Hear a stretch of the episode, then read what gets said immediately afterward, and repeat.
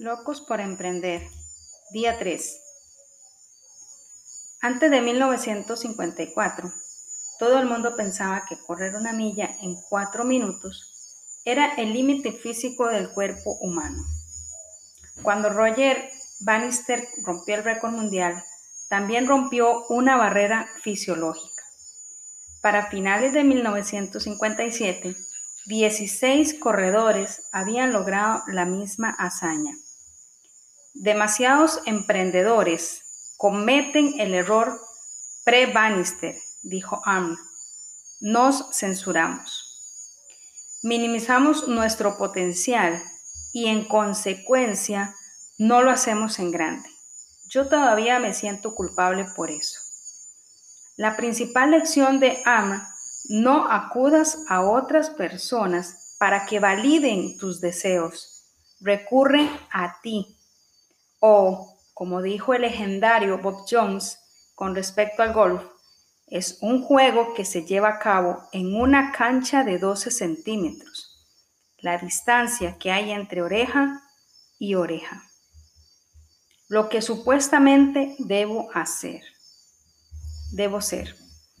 Me identifico con la idea de las pruebas psicológicas porque yo misma enfrenté una. Crecí en una familia tradicional en los suburbios de Boston. Mis padres se hicieron novios cuando estaban en la preparatoria de Rhode Island. Se conocieron en un baile cuando tenían 14 y 16 años. Mi padre se hizo abogado y mi madre ama de casa. A lo largo de mi infancia fueron increíblemente amorosos. Siempre estuvieron enfocados en nuestra educación y eran casi genéticamente adversos al riesgo. Correr riesgos era para otras personas. Valoraban la estabilidad y la seguridad por encima de todo. Algo de esta incomodidad ante el riesgo se me transmitió. Fui a Harvard y luego opté por el camino seguro y estudié derecho. Pero al llegar a la escuela de derecho de Yale, rápidamente descubrí que no quería ser abogada. Fue difícil admitirlo. Había pasado toda mi vida yendo a la segura, intentando complacer a los demás. Ahora quería descubrir quién era y qué, quién quería ser. Desde niña tenía una amiga por correspondencia en Uruguay y en un impulso decidí ir a visitarla. Mis padres dijeron que solo era una etapa, pero se aseguraron de que presentara el examen de derecho antes de irme. Poco después me mudé a Buenos Aires y empecé a bailar tango y a apoyar a equipos locales de fútbol. Vivía de trabajar en una escuela de derecho, pero también veía más allá y estaba encantada con un nuevo tipo de celebridad que estaba surgiendo en mi país, los directores ejecutivos de empresas emergentes. Era la edad dorada de Bill Gates, Michael Dell y Howard Schultz. Fue poco después de que el auge de las ofertas públicas iniciales de Netscape y Yahoo hicieron que los emprendedores de Silicon Valley empezaran nuevas empresas a toda velocidad fue cuando dos egresados de ciencias de la computación, llamados Sergey Brin y Larry Page, estaban probando su idea de cómo revolucionar la búsqueda en Internet.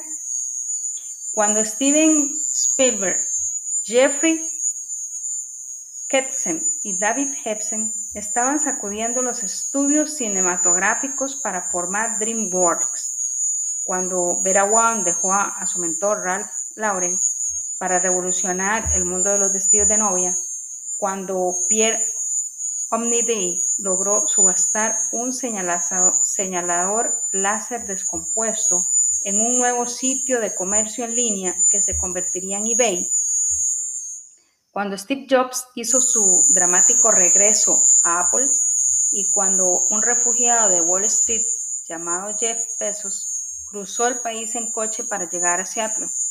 Mientras tanto, hizo un plan para vender libros por Internet.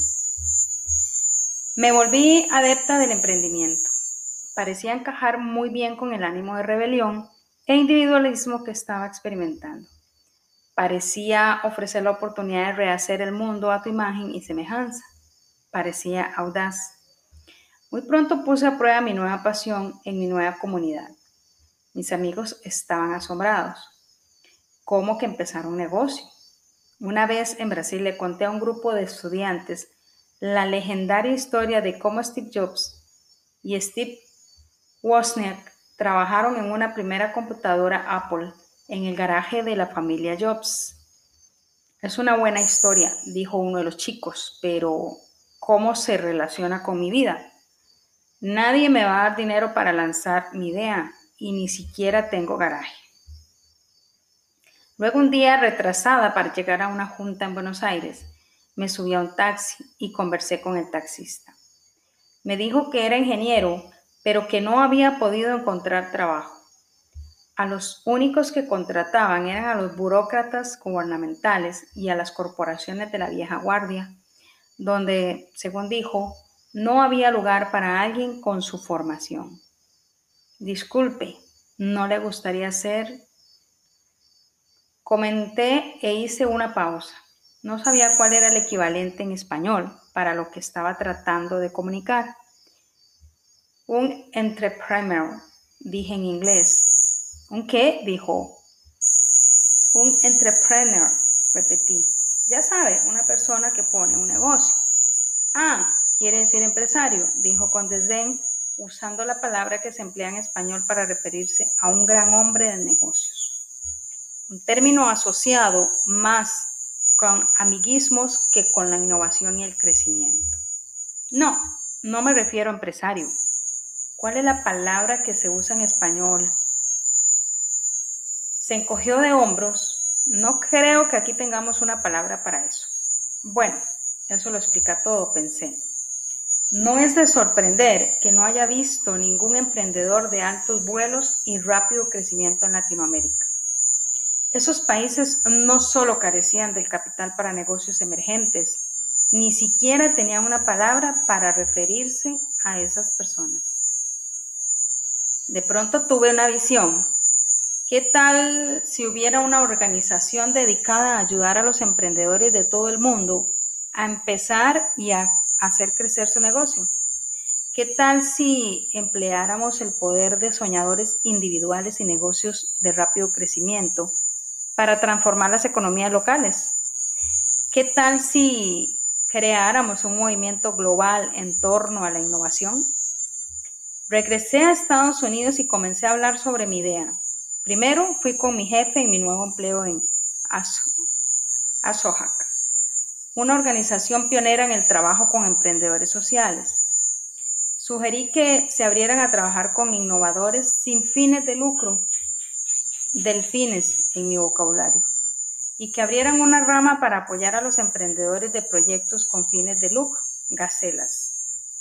Me dijo que estaban rebasados. A continuación, compartí mi idea con amigos que trabajaban en desarrollo internacional en Wall Street y hasta en Silicon Valley. Nada. Estaba empezando a entender una lección importante sobre empezar algo nuevo. Ser incomprendido es parte del proceso. Si pensar de la manera opuesta a la norma es el primer paso para convertirte en emprendedor, entonces no puedes esperar que los demás, en especial que siguen caminos más tradicionales, hagan suya tu visión desde el principio. A menudo, la mayor esperanza es encontrar a otra persona que comparta la misma pasión. En mi caso, esa persona era el emprendedor norteamericano Peter Kellner, de 27 años. El padre de Peter es inmigrante húngaro y su madre es de suburbio de Detroit. En ese momento, Peter estudiaba la maestría en Derecho y Administración de Empresas y ya había establecido compañías en Rusia y Europa del Este. Cuando nos conocimos, acababa de regresar de China, donde también tenía la idea de apoyar a emprendedores de rápido crecimiento. Inmediatamente decidimos hacer equipo. En nuestra primera reunión nos sentamos en la mesa de la cocina de la casa de mis padres en Boston y siguiendo el cliché, en una servilleta esbozamos un plan para iniciar una organización. Sí, en una servilleta.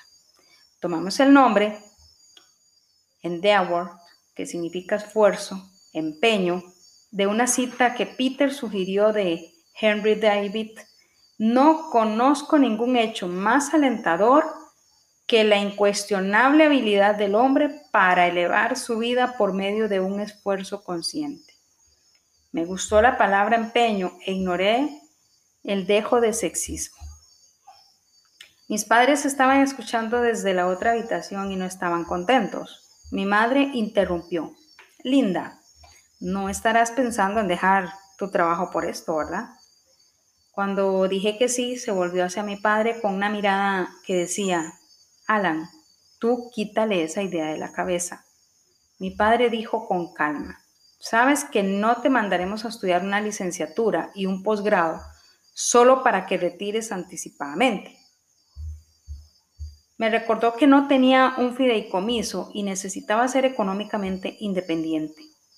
Mencionó la promesa que le hice después de estudiar derecho, que me tomaría un tiempo fuera de circulación y luego tendría un empleo tradicional si no estaba interesada en ejercer el derecho, ¿qué tal entonces una empresa de consultoría?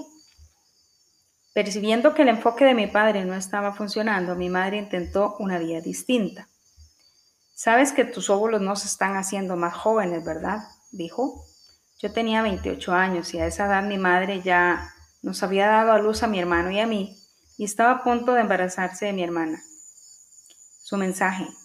Necesitaba pensar más en mi reloj biológico y menos en expandir mis sueños. Continuó diciendo. Y definitivamente tienes que dejar de tomar un avión tras otro si esperas casarte algún día. Así que ahí estaba, atrapada entre lo que mis padres querían y lo que yo quería para mí. Es el mismo momento que Amr Shadi experimentó con su padre, que Mary yo y Susan enfrentaron cuando escucharon a las otras mamás en el parque que Gwen se sintió cuando vio a sus hermanas durmiendo al otro lado del cuarto, que casi todo emprendedor que he conocido ha tenido que enfrentar en uno u otro momento. Es el punto crítico en el que tienes que decidir entre hacer lo que es seguro y se espera que hagas y lo que es incierto y desconocido. Es el punto crucial entre el miedo y la esperanza. Yo elegí la esperanza. No puedo dar marcha atrás, le dije a mi madre, con lágrimas en los ojos. He estado pensando en esto demasiado tiempo. Es lo que necesito hacer, es lo que se supone que debo ser. Mi madre, que veía estupefacta, mi padre se, se había quedado sin palabras. Peter de inmediato intervino para apoyarme. Debbie, dijo, entiendo que Linda necesita tener estabilidad hemos acordado que se mudará a Nueva York, establecerá nuestras operaciones y tratará de conseguir financiamiento. Luego se volvió hacia mi padre y dijo, y yo he decidido darme de baja del posgrado, un semestre y mudarme a Latinoamérica. Compartiré el riesgo. Mis padres asintieron en silencio. Hasta la fecha, creo que pensaron que nuestro sueño fracasaría y yo volvería para solicitar un trabajo de verdad y digo de verdad, entre comillas. En los años siguientes he pensado a menudo en esa escena en la mesa de la cocina de mis padres. De muchas maneras mi pasión por apoyar a los emprendedores se alimenta de mi deseo de ayudarlos a pasar por puntos de inflexión similares en su vida. Cuando pocas personas creen en ti, cuando te sientes solo y angustiado, cuando estás al borde de descubrir quién quiere ser. ¿Quién mejor captura el momento? Es la rana René. En el inicio del show de los Muppets, 1979, la rana René canta un himno sobre ser más de lo que eres. ¿Por qué hay tantas canciones sobre arcoíris? se pregunta. Los arcoíris tienen que ver con visiones, ilusiones y sueños, con escuchar voces y que la gente diga tu nombre, la conexión arcoíris es lo que sientes cuando por fin descubres lo que se supone que debe ser. Para mí, el día uno consiste en asumir por fin lo que debes ser.